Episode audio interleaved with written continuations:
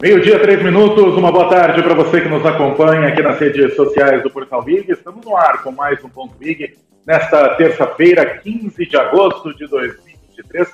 Você, claro, fica muito bem informado sobre tudo que está acontecendo no Brasil e no mundo aqui no Ponto IG. Eu sou João Vitor Rebedilho, vamos juntos até por volta de uma hora, trazendo todas as atualizações.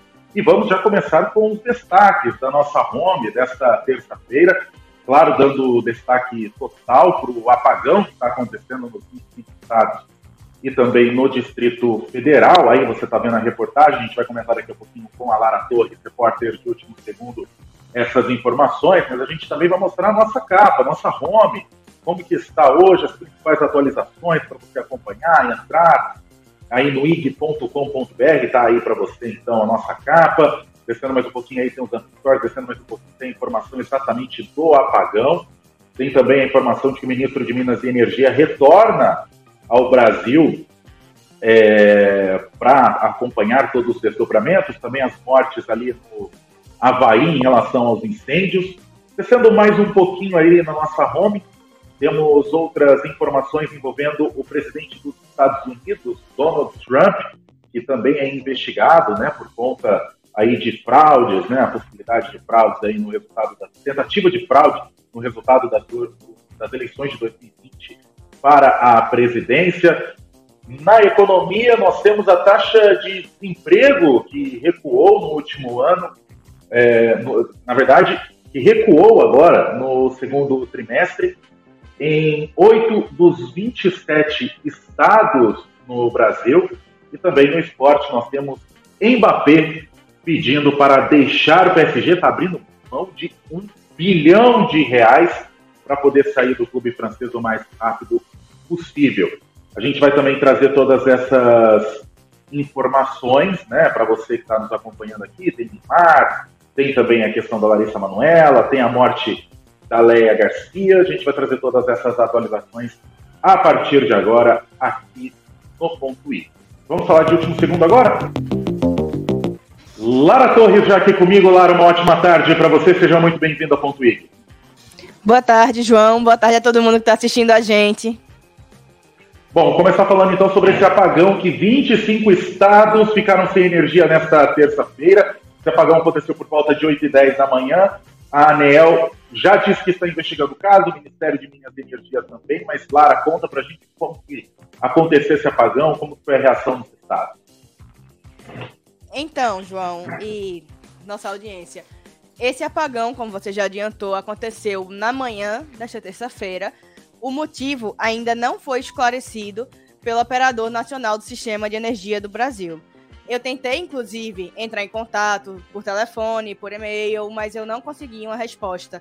As únicas notas até agora divulgadas pelo ONS e pelo Ministério de Minas e Energia explicam que houve um problema, houve um acontecimento que gerou uma interrupção nesse, nessa distribuição, né, na prestação de serviço de energia e como o sistema ele é interligado, a energia vai passando de um lugar para outro, sendo distribuída para chegar a todos os pontos do Brasil. Acontece o quê? Quando falta numa região, em cadeia vai faltando em várias outras. Por isso, nós só tivemos um único estado, que foi o estado de Roraima, que não foi atingida nenhuma cidade de Roraima. De resto, em todas as regiões do Brasil, teve cidades atingidas. No norte, nordeste, centro-oeste, sul, sudeste, em absolutamente todo o mapa. Eu falo aqui do Recife. Na minha casa, eu não cheguei a ficar sem energia em nenhum momento, não estou, tanto que estamos aqui, né, online conversando. Mas aqui na capital e em outras cidades do Grande Recife, chegou a ter sim registros, de acordo com a Neoenergia, de bairros que ficaram sem energia elétrica na manhã dessa terça. É, aqui em São Paulo, eu falo diretamente de São Paulo, aqui teve um pico de energia aqui na minha casa hoje de manhã, logo quando eu acordei mas depois voltou estar normal por enquanto. Espero que continue assim, não caia a internet como aconteceu na semana passada. Mas o estado de São Paulo também teve diversos pontos do estado que apresentaram problemas de queda de energia. É importante a gente lembrar que Roraima, né, Lara, foi único estado que não apresentou essa queda de energia por conta que o sistema elétrico, o sistema de energia elétrica de Roraima é feito pela uhum. distribuição do estado, não é interligado com o sistema nacional.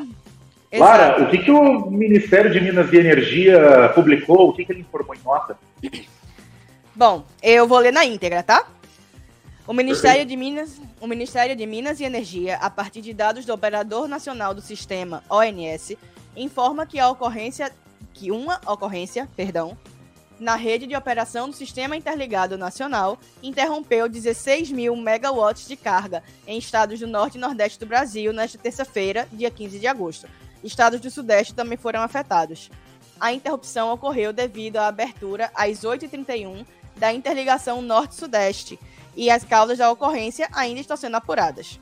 A recomposição já foi iniciada em todas as regiões e até às 9h16 da manhã, 6 mil megawatts já foram recompostos.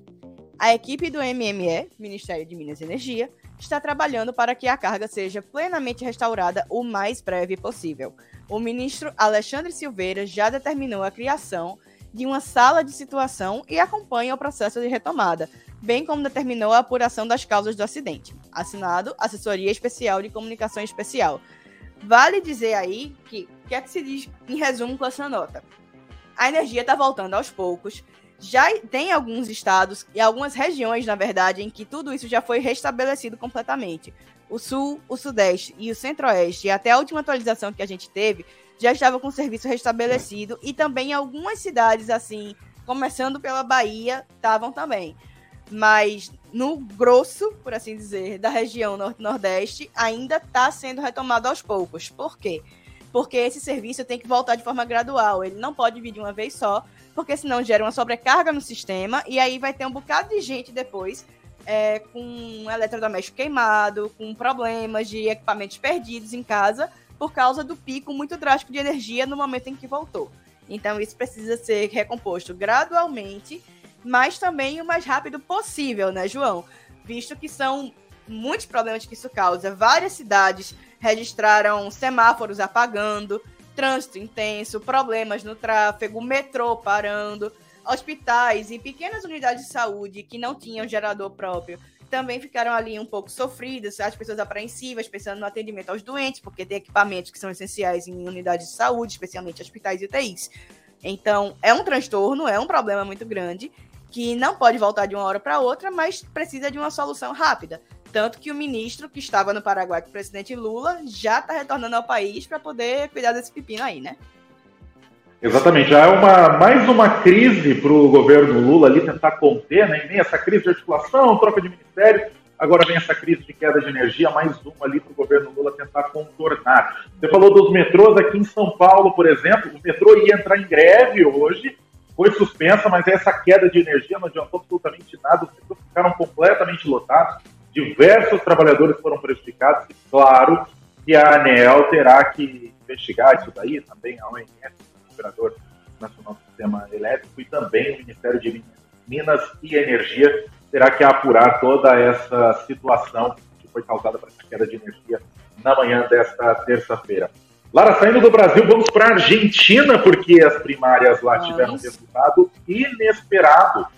Javier uh, Milei acabou vencendo as primárias na Argentina, na Argentina ultraconservador. Ele não era nem cotado para ser ali um dos primeiros colocados, ele venceu com uma boa margem, mais de 30% dos votos. E essas primárias é uma espécie apenas de um teste para as eleições que estão marcadas para outubro. Lara, quem que é Javier Milei e o que, que ele defende? Dizem que ele é o Bolsonaro da Argentina, né? É, João, eu diria que viver essa notícia da, do resultado de, de Javier Milei nas primárias lembra muito 2018. Volta alguns flashes à memória do brasileiro, porque realmente ele é uma figura, no mínimo, peculiar um grande fã de Jair Bolsonaro e Donald Trump, que também, assim como o americano, ele é uma pessoa excêntrica. Ele não surgiu a princípio na política, Milley é um economista, mas ele, depois de uma infância conturbada, problemas com a família, ele começou primeiro como jogador de futebol. Na Argentina, ele era goleiro, ganhou o apelido de El Loco, por, por causa dessa, tua, dessa sua atuação. Ele também é músico, muito ligado ao rock, fã do Mick Jagger. Tem uma banda, inclusive, que é um tributo, uma espécie de cover dos Rolling Stones. E por isso ele já era uma pessoa midiática, né? Ele já era minimamente popular na Argentina. Ele também é conhecido pelo apreço que ele tem a animais. Ele é muito fã de cachorros e tem cinco mastins. Esqueci o resto do nome. Mas cachorro do tipo mastim, que eles pesam mais de 100 quilos cada um. Ele tem cinco e diz que eles são sua verdadeira família. É, ele é um. Ele se diz ultraliberal, se classifica como anarcocapitalista, embora isso seja um termo, no mínimo, muito vago. Não diz muita coisa, mas é alguém que defende políticas e propostas muito controversas, de todo tipo. Desde a dolarização da economia argentina, o que ele classificou como dinamitar o Banco Central, venda de órgãos, no caso, órgãos humanos, né, que em vez de serem doados passaria a poderem ser vendidos, a desregulamentação completa do controle de armas, não haveria mais controle estatal das armas na Argentina, na opinião de Javier Milei, e ele também se meteu há algum tempo, já nessa corrida eleitoral, em uma polêmica muito grande, porque depois de defender a completa desregulamentação das armas, ele foi questionado sobre a possibilidade de se vender crianças. Isso mesmo. De você ter uma criança, um filho, um sobrinho e poder vender. Durante uma entrevista a uma rádio. Quando ele foi questionado se defendia essa tese, ele respondeu: depende. A resposta não seria não? Perguntou o jornalista para ele, quando ele disse: a resposta depende de quais termos você está pensando. Talvez daqui a 200 anos isso possa ser debatido. E também acho que vale falar que após gritar três vezes liberdade e uma palavra que eu não posso pronunciar por ser de baixo calão, é, Javier Milei, durante o discurso da sua vitória nas, nas primárias, eu já ia de plenárias, perdão, nas primárias, ele afirmou o seguinte, que uma frase no mínimo controversa, eu acho que a gente também tem a manchete dessa, João, em que ele chamou a justiça social de aberração. Lendo aqui ipsis literis a fala dele, onde está, ele disse: "Estamos diante do fim do modelo de castas, baseado naquela atrocidade de que onde há necessidade nasce um direito, mas esquecem que alguém tem que pagar por isso, cuja aberração máxima é a justiça social, mas esquecem que é injusto que poucos paguem." No caso aí, defendendo as ideias dele, né, de, de estado mínimo, de regulação zero, de o mercado se autorregular sem a participação do Estado, seja como investidor na economia, seja como regulador das leis. Olha, a gente vê uma tendência aí da Argentina seguindo o Brasil, né? Em 2018, o Jair Bolsonaro era um deputado federal, mas tinha um protagonismo por conta das polêmicas em que ele se envolvia, das falas polêmicas, como por exemplo da castração química, né, que ele defendia desde a época que ele era deputado federal, lá em 1990 e um pouco, depois foi passando, ele inclusive chegou a oferecer, se não me engano, um projeto de lei uhum. sobre esse tema. A gente vê uma tendência da Argentina seguindo os Estados Unidos. Mas essas eleições ah. primárias né, não quer dizer o resultado da eleição não. que vai acontecer em outubro. Né? A gente vê, por exemplo, uhum. Né, nas eleições primárias de 2013, Maurício Macri é, foi o segundo colocado nessas eleições primárias e venceu a disputa depois e se tornou presidente da Argentina. Em 2019, é. as eleições primárias, quem venceu foi o, foi o Alberto Fernandes, atual presidente da Argentina, perdão, estava esquecendo o nome dele. Alberto Fernandes, atual presidente da Argentina, numa chapa com a Cristina Kirchner, é, venceu as primárias e também venceu as eleições. Então isso não quer dizer tanto, é um, é um termômetro, apenas um teste para as eleições e um termômetro para saber como andam a vontade dos eleitores, né, lá. Isso, João. E vale ressaltar que a surpresa não foi simplesmente pelo número de 30% dos votos, porque o sistema eleitoral da Argentina, ele tem uma certa semelhança com o sistema dos Estados Unidos, em que os candidatos têm primeiro uma espécie de disputa interna em que os partidos testam esses candidatos nas urnas para poder definir quem é que vai de fato para a eleição. Então agora, o que é que acontecia? para ele ter o direito de disputar o primeiro turno da eleição, que ainda vai acontecer lá em outubro desse ano, na Argentina, é, Javier Milei precisava de 1,5% dos votos dos eleitores apenas para conquistar o direito de estar na urna em outubro. Mas aí o que, é que aconteceu? Em vez de esse 1,5% apenas, ou de um percentual menor que as pesquisas esperavam que ele tivesse, ele despontou aí com 30%, que é um número muito alto e que costuma levar eleições a segundo turno. Aqui no Brasil, por exemplo, muitas vezes você tem dois candidatos com 30% ou algo perto disso que acabam passando para o segundo turno. Por isso que chama tanta atenção, que é uma surpresa tão grande e que é também uma preocupação muito grande para a Argentina e para os países vizinhos, João. Porque aqui já está se falando na América do Sul e no cenário internacional como um todo. As pessoas estão com medo pelo Mercosul, no caso, líderes do, dos países, né? Temem pela continuidade do Mercosul, caso ele seja eleito. A taxa de juros da Argentina, hoje, um dia depois dessa vitória, foi alterada. O Banco Central argentino subiu a taxa básica em 21 pontos para 118% ao ano. E o dólar também subiu oficialmente em 22%, passando a valer 350 pesos. Era meio que o equivalente de pra gente um dólar ser com 350 reais. É, é muito alto. Então, é, isso daqui a pouco, inclusive, o Luiz Pode falar, pode falar, desculpa. É, há uma preocupação aí, tanto política, porque além de tudo isso que a gente já citou, Milley segue toda a cartilha da extrema-direita com todos os ataques a mulheres, povos tradicionais, pessoas não brancas, negras, indígenas, é, é população LGBT, todo o discurso que a gente já conhece desse grupo político a que ele pertence, ele segue, sendo inclusive amigo pessoal da família Bolsonaro, tendo fotos com um dos filhos de Bolsonaro, Eduardo Bolsonaro, tendo ligado para Bolsonaro em 2018, quando ele foi eleito para dar os parabéns. Então, é uma figura desse mesmo espectro político que agora está surgindo aí, que eclodiu no cenário político da Argentina, no contexto político da América do Sul como um todo, e tem todos os motivos para chamar a atenção e preocupar, João. Bom, é, o primeiro lugar foi do Javier Milei, né? Como a gente estava falando, teve 30% dos votos. O segundo lugar foi o ministro Sérgio Massa, atual ministro do Estado da Argentina, ele comanda a economia do país, e a economia que está, claro, em crise. A gente vai comentar daqui a pouquinho sobre essa situação do peso, do dólar, o Luiz Felipe Granada tem todas essas atualizações, a gente vai trazer daqui a pouquinho uhum. com ele. Já Mas o Sérgio, Exatamente. O Sérgio Massa ficou na segunda colocação com 21,4% dos votos nessas primárias. Saindo da Argentina, vamos voltar para o Brasil, vamos para Brasília, porque hoje é dia de super terça, tem CPIs, tem CPMI, por exemplo, a CPI do MST, ouvindo os diretores do Movimento Sem Terra, tem CPI das ONGs, que deve ouvir o deputado federal Ricardo Salles, ex-ministro do Meio Ambiente, para ouvir sobre a situação das ONGs na Amazônia, e tem CPMI do 8 de janeiro, que vai ouvir o fotógrafo que fez a cobertura dos atos antidemocráticos em Brasília.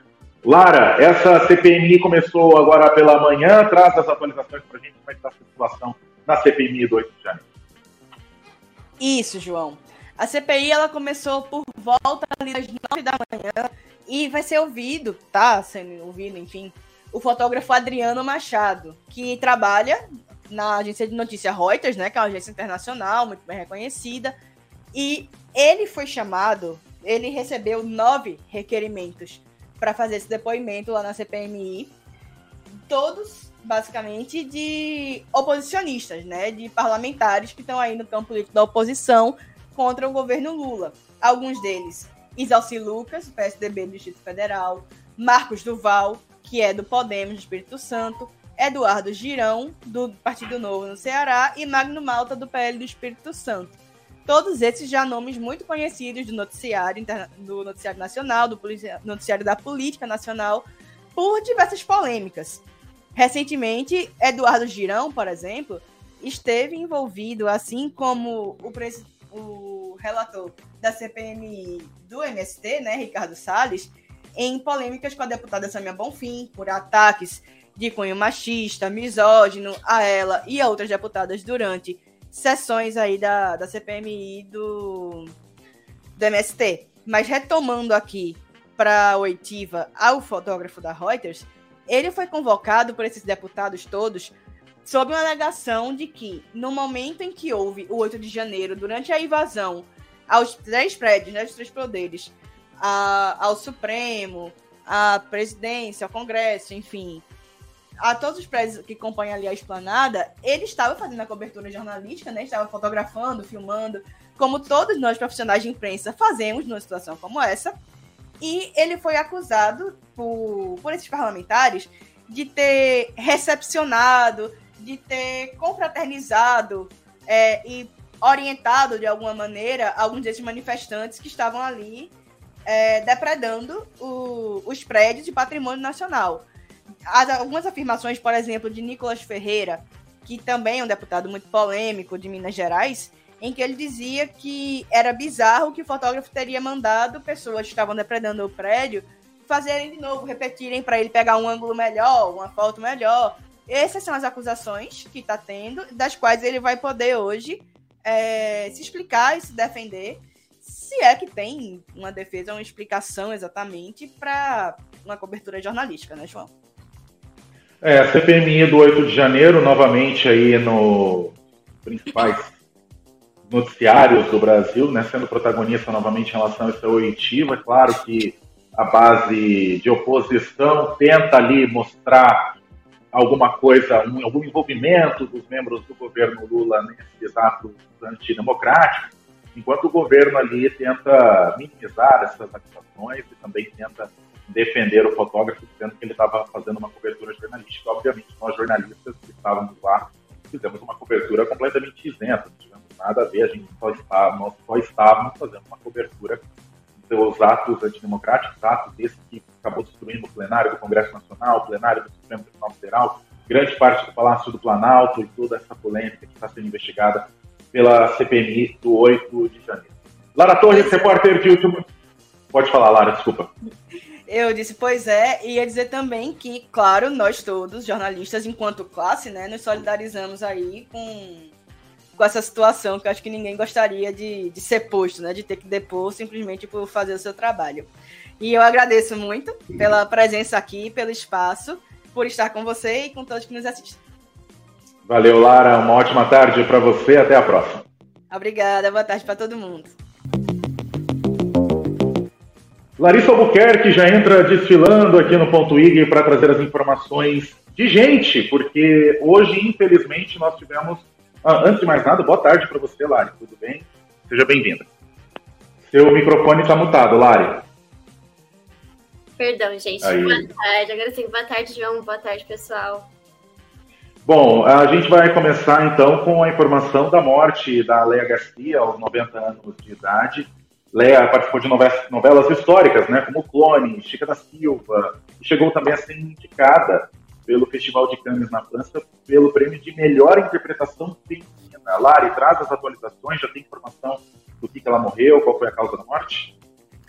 Sim, então, nessa manhã foi noticiada pelas redes sociais da própria Leia que ela acabou falecendo de infarto, né? Ela estava no Rio Grande do Sul porque ela ia ser homenageada exatamente hoje no Festival de Cinema de Gramado, mas aí acabou morrendo de infarto aos 90 anos. Como o João disse, ela tem uma carreira extensa na televisão. E o que mais chama atenção, o que mais as pessoas estão comentando é que ela quebrou muitos paradigmas, porque ela se tornou atriz de televisão nos anos 50, né, onde era quando era impensável uma atriz negra, negra estar nas telinhas.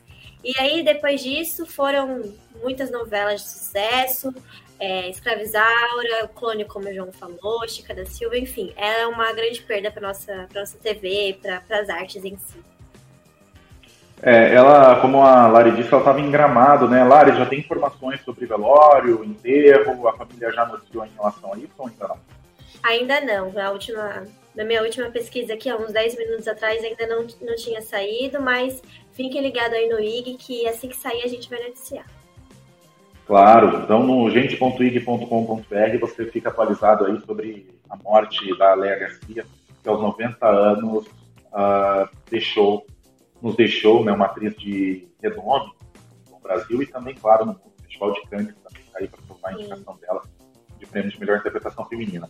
Lari, vamos falar sobre a tua xará, que ainda está causando muita polêmica né, aí no, no meio jornalístico, que Larissa Manoela quebrou o silêncio e falou sobre a polêmica familiar e agora que ela assumiu a gestão, ela deu uma entrevista Fantástico Bombástico, inclusive o Fantástico conseguiu a maior audiência desde o 8 de janeiro, né? Por causa dessa entrevista. Traz esses detalhes para a gente, Lari, como é que está a situação atual? Exatamente. Esse é o assunto da semana, né? Desde domingo que está aí repercutindo. Foi quando ela deu a entrevista para o Fantástico e resolveu esclarecer toda a polêmica que tem com os pais dela, Silvana Tax, a mãe, e o pai Gilberto Elias. Uh, a situação é que ela, no há uns meses atrás, ela decidiu se tornar própria empresária, noticiou, colocou no Instagram que ela queria começar a gerir a carreira dela, e muita gente estranhou porque sabia que quem gerava, geria a carreira dela eram os pais. E daí começou os boatos de brigas, rompimentos, enfim, e aí ela veio esclarecer. Falou que ela não tinha é, muita noção, ela não, não era informada sobre o quanto ela ganhava, é, os valores dos contratos e parcerias e começou a questionar a mãe dela, né? E, os, e, o pai também. E aí foi quando os pais começaram a se incomodar com os questionamentos e começaram as brigas e tudo mais. Foi aí que a Larissa decidiu investigar e aí ela descobriu que uh, em uma das empresas que gerava a agência dela, a chamada Dalari, as cotas da empresa não eram divididas de, forma igual, de formas iguais. Ela, a Larissa tinha 2% da empresa, enquanto os pais tinham 98. E foi aí que ela começou a querer re, é, é, fazer um, um, acordo com os pais dela para mudar né, essa, essas cotas. Ela já ela tentou colocar 50%, 50% para ela, 50% para eles, mas eles ainda queriam uma taxa de 6% de futuros trabalhos dela, que ela não aceitava, que ela não aceitou, e aí acabou rompendo. Para romper, né, de vez assim essa ligação, é, e, e para que ela consiga gerir a carreira dela, ela acabou abrindo mão de 18 milhões de reais, que é o valor do patrimônio dela até agora, e deixou para os pais dela. Falou que né, prefere deixar esse patrimônio do que continuar brigando é, e ter aí algum grande, um rompimento maior do que esse né, com a Silvana e com, com o Gilberto Elias. Outra coisa que chamou muita atenção, né, que ela falou que além de não saber sobre o que ela ganhava e tudo mais, ela não tinha controle do dinheiro dela. Ela recebia uma mesada e aí dessa mesada que ela podia fazer as compras, mas todas as compras tinham que ter a aprovação dos pais. Então, até uma coisa que repercutiu muito, acabou virando meme e tudo mais, é que ela mostrou um áudio onde ela pedia 10 reais para a mãe dela para comprar um milho, um mate, um sorvete na praia.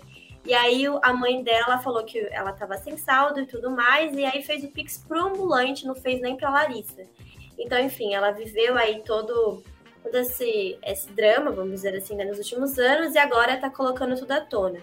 Ela também esclareceu o motivo de colocar tudo à tona, porque muitas pessoas estavam ligando a briga dela com a mãe, com o pai, com o noivo, o ator André Luiz Frambach. E aí ela falou que não tinha nada a ver, que esses questionamentos já começaram antes deles dois se conhecerem. E aí deixou aí tudo esclarecido no Fantástico e o que repercutiu. Muitos famosos também apoiaram ela. Virou um assunto da internet nessa semana e acredito que vai repercutir mais ainda. E a gente vê que é absurdo, né? Porque, por exemplo, uma atriz, ela está com 22 anos de idade, uma atriz que tem uma carreira extensa de 18 anos, passou por mais novelas no SBT, também passou agora, está na Globo, passando por uma novela, sendo protagonista na novela da SBT, por exemplo. E não ter o controle do seu dinheiro a partir dos 18 anos e ter que pedir apenas. É uma coisa simples, uma coisa banal, 10 reais. É uma coisa que a gente, sei lá, 10 reais eu tenho aqui, eu vou comprar alguma coisinha agora, daqui a pouco eu comer. E ela ter que pedir autorização aos 22 anos com uma carreira que ele tem. É importante a gente lembrar que os embora tenham dedicado a carreira é, ser dedicado para a carreira dela, ela tem o direito total de assumir o controle a partir da maioridade ou a partir do momento em que ela falar, não, eu tenho, posso assumir o controle da minha, da minha vida financeira, né, Lari? Exatamente, é, foi exatamente isso que mais chamou a atenção em todo mundo, né? Que a maioria das pessoas é, apoiaram, a, apoiou a Larissa, né, tanto dos famosos quanto dos fãs, dos internautas, porque e foi quando ela começou a questionar, quando ela atingiu a maioridade, né? Porque aí ela legalmente teria sim o direito de tudo que ela ganhou, e aí ela não estava usufruindo disso, né? E aí também não tinha noção do que, que ela ganhava, quais eram as parcerias, como é que estava sendo gerida essa carreira.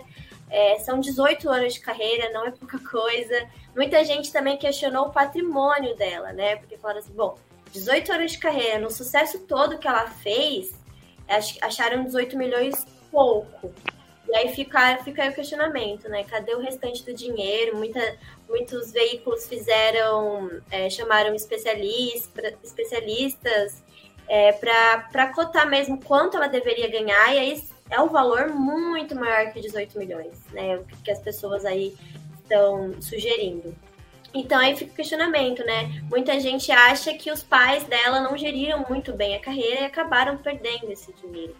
E daí também muita gente é, fala, né, que ela deixou esse patrimônio porque sabe que daqui a uns anos já vai fazer muito mais do que isso se ela continuar no sucesso que ela vem nos últimos anos.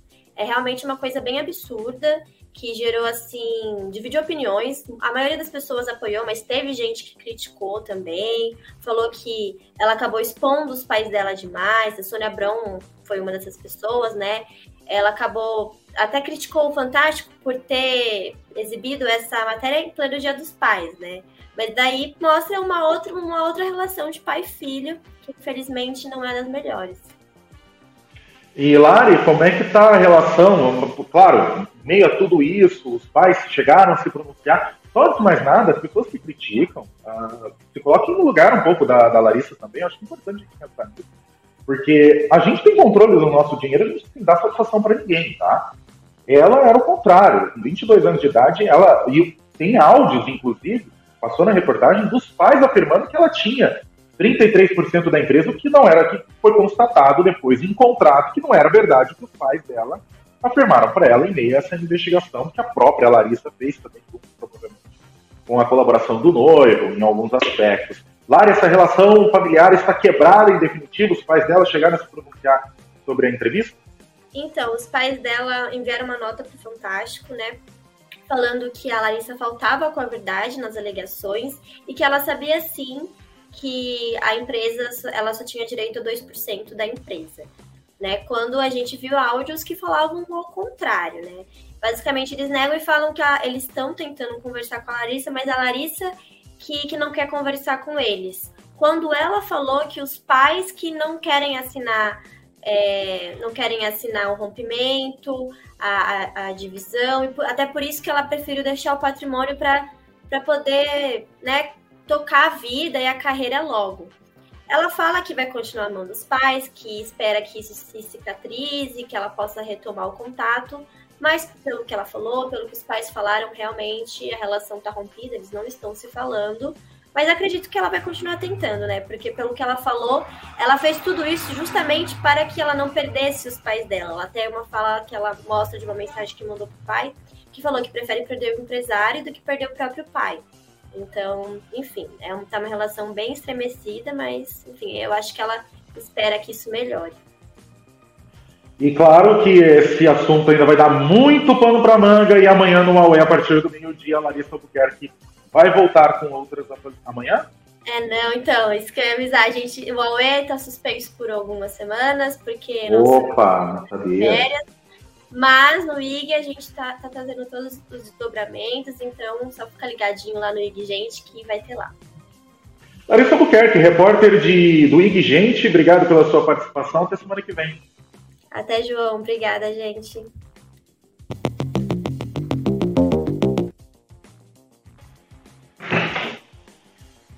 Beatriz Ribeiro, de Esportes, trazendo as informações, as atualizações sobre o esporte. Beatriz, uma ótima tarde para você, seja muito bem-vinda. Boa tarde, João. Boa tarde a todo mundo que assiste a gente aqui. Você me ouve bem? Escuto perfeitamente. Bom, vamos começar falando então sobre a Copa do Mundo Feminina, porque tem Espanha na final pela primeira vez. Bateu a Suécia na manhã desta terça-feira. Traz essas informações para a gente, Bia. Pois é, a Espanha chega pela primeira vez na final da Copa do Mundo, né? Uma campanha inédita. A última campanha da Espanha, a melhor campanha no futebol na Copa do Mundo da Espanha tinha sido na Copa de 2019, né? Quando perdeu nas oitavas de final para os Estados Unidos, né? Mas essa campanha para a Espanha foi histórica e a, a alcance da final foi mais histórico ainda, né? Com esse jogaço contra a Suécia. A partida foi definida nos 10 minutos finais, então a Espanha bateu a Suécia por 2 a 1 mas os, os 10 minutos finais da partida foram decisivos, né? A Espanha abriu o placar aos 36 minutos do segundo tempo com a Salma Parajuelo. E aos 43 minutos a Suécia empatou, chegou a empatar com a Blomkovic. E o gol da vitória saiu aos 44 minutos, literalmente faltando um minuto para a partida acabar no tempo regulamentar.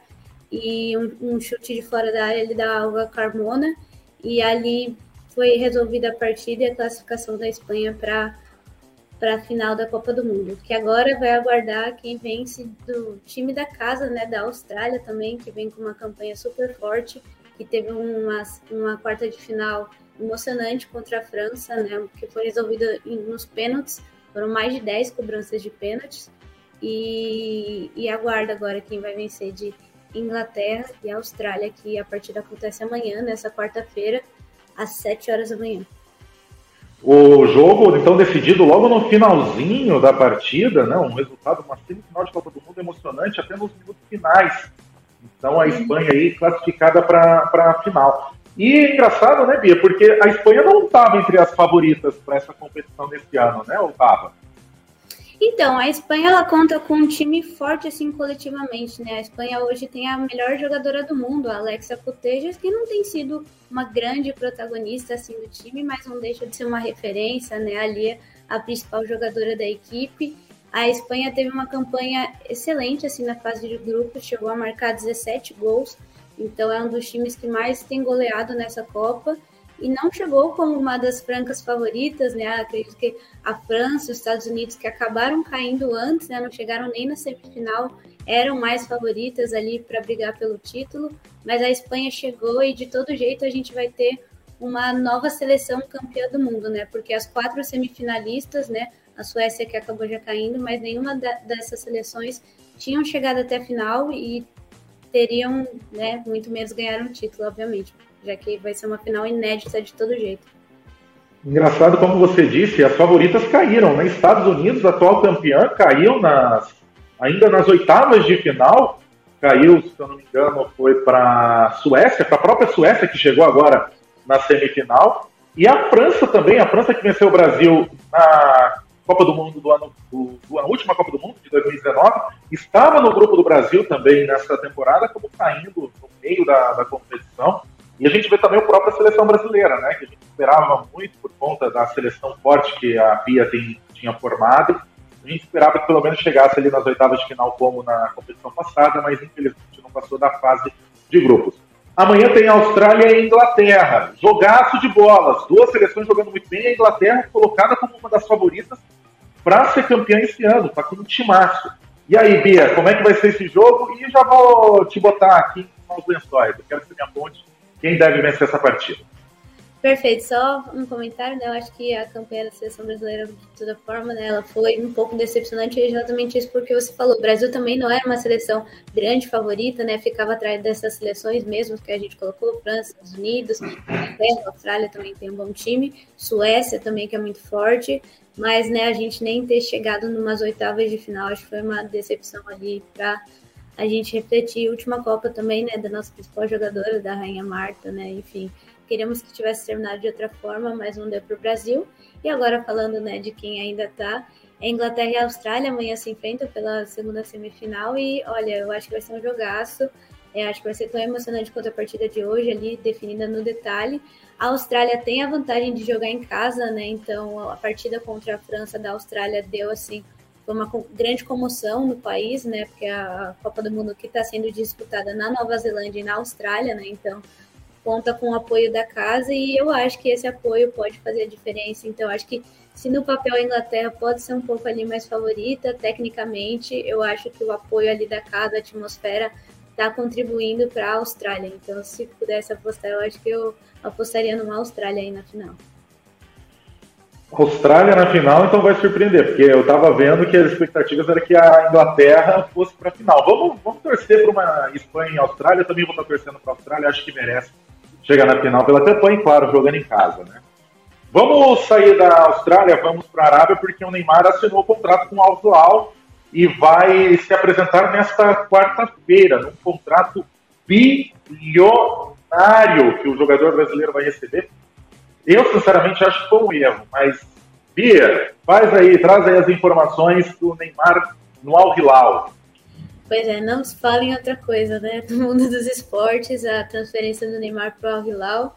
É, o Neymar, que já vem de alguns anos, né, de um futebol, né, com dúvidas no PSG, não pelo talento dele, obviamente, mas a relação do Neymar com o PSG vem muito desgastada ali desde 2019 para cá. Ele vem sendo um alvo né, contínuo ali da torcida, de críticas e tudo mais. É, então, já estava um clima muito ruim no PSG de alguns anos aqui para o Neymar. Em 2020 teve até a campanha do, do PSG na final da Champions League e tudo mais, que deu para servir um gás assim para ele dentro do PSG. Mas, assim, é uma relação muito cheia de altos e baixos, então acho que estava na hora dele sair do PSG, mas a grande surpresa foi o destino dele, né? Que aqui tudo indica, né? Já está dado praticamente como certo. É, saiu ontem a notícia, a informação de que ele já assinou o contrato, que ele já realizou os exames médicos e já está tudo encaminhado. O anúncio oficial está sendo aguardado nas próximas horas. Mas, né, enfim, a termos de futebol e de esporte, eu acho que foi uma grande decepção, assim, não só para o povo brasileiro, né, que tem Neymar como ídolo do futebol, mas para o mundo do futebol como um todo, né, para o mundo dos esportes, porque o Neymar, ele ainda, né, tem apenas 31 anos, então a gente vê a tendência de jogadores mais velhos, né, como o Messi, o Cristiano Ronaldo indo para outras liga, ligas, né, que não do futebol europeu, só que o Cristiano Ronaldo e o Messi já estão em outro momento da carreira dele, né? O Cristiano Ronaldo já tem 36 anos, o Messi também tem. Então, assim, eles já estão nos seus 30 e muitos anos, né? O Neymar acabou de completar 31 esse ano, então ainda era esperado que o Neymar pudesse, até agora nesse momento que o futebol europeu não vai ter os seus dois principais protagonistas da última década, né? Com cada vez mais perto da aposentadoria do Messi e do Cristiano Ronaldo, era esperado que o Neymar pudesse assumir esse, esse posto de protagonista, né? Essa, esse, sei lá, ser essa figura do futebol europeu. E quando começaram esses rumores de que ele iria sair do PSG nessa temporada, o principal rumor é de que ele iria retornar ao Barcelona, né? Outra questão aí da carreira do Neymar que é um pouco questionada a saída dele no Barcelona de 2017 em busca desse protagonismo no futebol europeu que acabou não dando certo no PSG, né, nos últimos anos que a gente observa. Mas as primeiras notícias que chegaram é que o Neymar queria sim voltar para o Barcelona, que ele tentou um retorno, mas acabou não, não, não dando certo, principalmente por questões financeiras. O Barcelona ele está com problemas financeiros, ele tem uma questão do fair play financeiro da FIFA, que ele não pode escrever jogadores e, e tudo mais. E principalmente pelo Xavi, o Xavi que é o atual treinador do Barcelona e que foi companheiro de equipe do Neymar na época que ele jogava na época que ele era do Barcelona. É, ele não era muito favorável ao retorno do Neymar, do Neymar por receio do que o Neymar poderia gerar nos bastidores ali no vestiário do time. Então, isso acabou meio que travando a negociação de um possível retorno do Neymar pro PS, pro, do PSG para o Barcelona, e que acabou surgindo o Al Hilal, que ofereceu, como você já mesmo falou, assim, um valor astronômico. É, tem vários sites também, né? Da mesma forma que a Lari colocou que tem vários sites calculando o patrimônio da Larissa, tem vários sites calculando quanto o Neymar vai receber por hora, quanto o Neymar vai receber por dia. Existe uma estimativa de que por dia o Neymar vai receber um milhão de reais.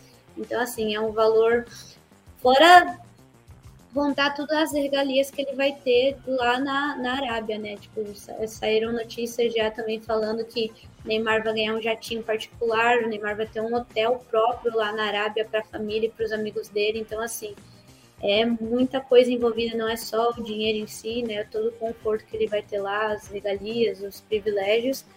E aqui tudo indica, ele realmente vai ser anunciado nas próximas horas como jogador do Al Hilal para decepção de, do, de nós que esperávamos ver ele ainda brilhando na Champions League, no futebol europeu, enfim.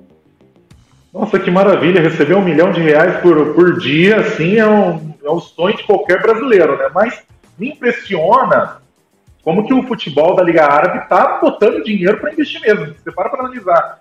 Neymar, Cristiano Ronaldo numa mesma, voltando a disputar, assim, enfrentarem numa mesma liga, a Liga Árabe vem com força e, claro, lá tem muito dinheiro, os caras conseguem jogar dinheiro, distribuir dinheiro para todo mundo a hora que eles quiserem, né? E também jogar dinheiro fora para muitas contratações também que foram para a Liga Árabe. Não digo que o Neymar tenha sido dinheiro jogado fora, nem muito menos o Cristiano Ronaldo, são dois excelentes jogadores, mas claro, que nós brasileiros e também boa parte da comunidade do futebol, principalmente europeia, queria, claro, que o Neymar fosse para a Europa, principalmente para Barcelona, que é onde ele fez história com o trio com Soares, Messi e Neymar, obviamente, seria uma ótima contratação para o Barcelona. E a gente vê também, percebe que a relação entre Xavi e Neymar também já não era lá tanta coisa, como o próprio técnico, né? Barrar o jogador brasileiro. Mas mudando de assunto, vindo para o Brasil, agora é um assunto que justamente eu não queria citar, mas vamos lá, né? Copa do Brasil, que tem São Paulo e Corinthians, Flamengo e Grêmio, Grêmio tendo que enfrentar uma, uma pedreira, tem que repetir um resultado de dois gols. E quem apita essa partida é o Rafael Klaus, né? No caso, o São Paulo e Corinthians, quem apita é o Rafael Klaus, que foi para a Copa do Mundo, mas tem disputa aí aberta na Copa do Brasil, Bia. Perfeito. Senti uma preferência certa sua pelo Grêmio ali, mas. Eu sou gremista. É, eu. Eu sou Bom, sofredor, eu, eu nasci para sofrer. É, eu também tô. Meu time também tá disputando, então também tô, tô fingindo que não tá acontecendo nada, mas enfim, eu sou corintiana, mas enfim, a parte, times e clubes. É, amanhã a gente começa as decisões da Copa do Brasil, né? Como você colocou. O Corinthians e São Paulo se enfrentam no Morumbi às sete e meia nessa quarta-feira. O Corinthians que tem vantagem, né? O Corinthians venceu por 2 a 1 na Neoquímica Arena no jogo de ida. Uma partida difícil para o Corinthians. O Corinthians não fez um bom primeiro tempo. São Paulo saiu ali com o gol do Luciano, mas conseguiu, né, empurrado pela sua torcida. É muito difícil o Corinthians perder em casa, né?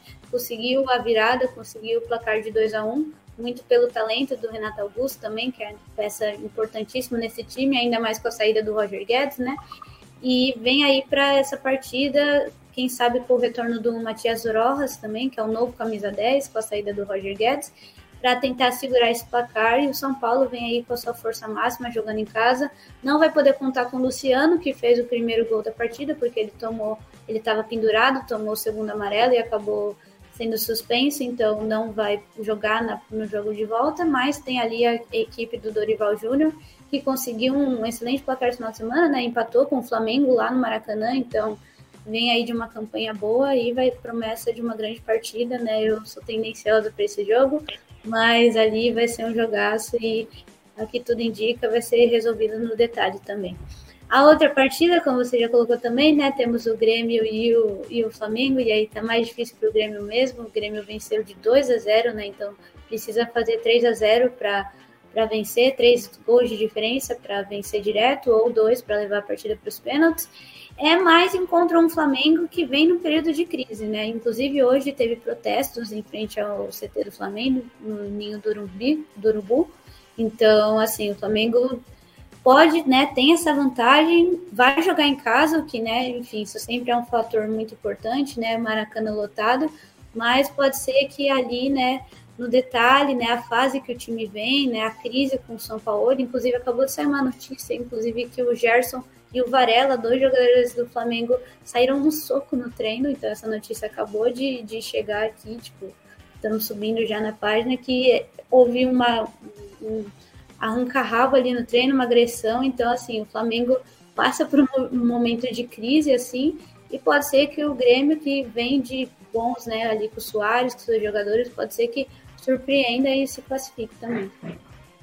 É, o Flamengo, o Grêmio, na verdade, está tentando se aproveitar dessa crise do Flamengo, né? O Flamengo empatou o jogo contra o São Paulo, perdeu para o Olímpia na semana passada por 3 a 1 e o Grêmio ali tentando se aproveitar e com reforços, porque Cristaldo Carvalho devem voltar para o clube e o PP, claro, que estava machucado, era um dos principais protagonistas, também vai viajar para o Rio de Janeiro. Já jogou a partida, a última partida contra o Fluminense, entrou ali nos finais e deve jogar também nesta quarta-feira contra o Flamengo. Provavelmente vai começar no banco de reservas, mas ali o Grêmio reforçado para esta partida contra o Flamengo, tentando ali se aproveitar da crise para quem sabe fazer um 2 a 0 e levar para os pênaltis, que assim cedo. Ô, Bia, obrigado pela sua participação. Até a próxima. Obrigada, João. Obrigada a todo mundo que está tá assistindo. E fiquem ligados aí que amanhã tem vários jogados. Copa do Mundo Feminina, decisão da Copa do Brasil e muito provavelmente o anúncio do Neymar. Aí. Amanhã vai ser um dia movimentado. Claro que a gente vai ficar acompanhado no esporte.ig.com.br e também em todas as nossas redes sociais. Bia, obrigado. Viu? Um ótimo dia para você. Até a próxima. Tchau, tchau, tchau, tchau, gente. Uma hora seis minutos, final do Ponto Wiki desta terça-feira, 15 de agosto de 2023, com a coordenação técnica de Marcos Castro e Larissa Marques e a direção geral de Tiago Calil. Muito obrigado pela sua audiência, para você que nos acompanhou pelas redes sociais. Nos encontramos na terça-feira que vem, a partir do meio-dia aqui no Ponto I. Forte abraço para você e até lá.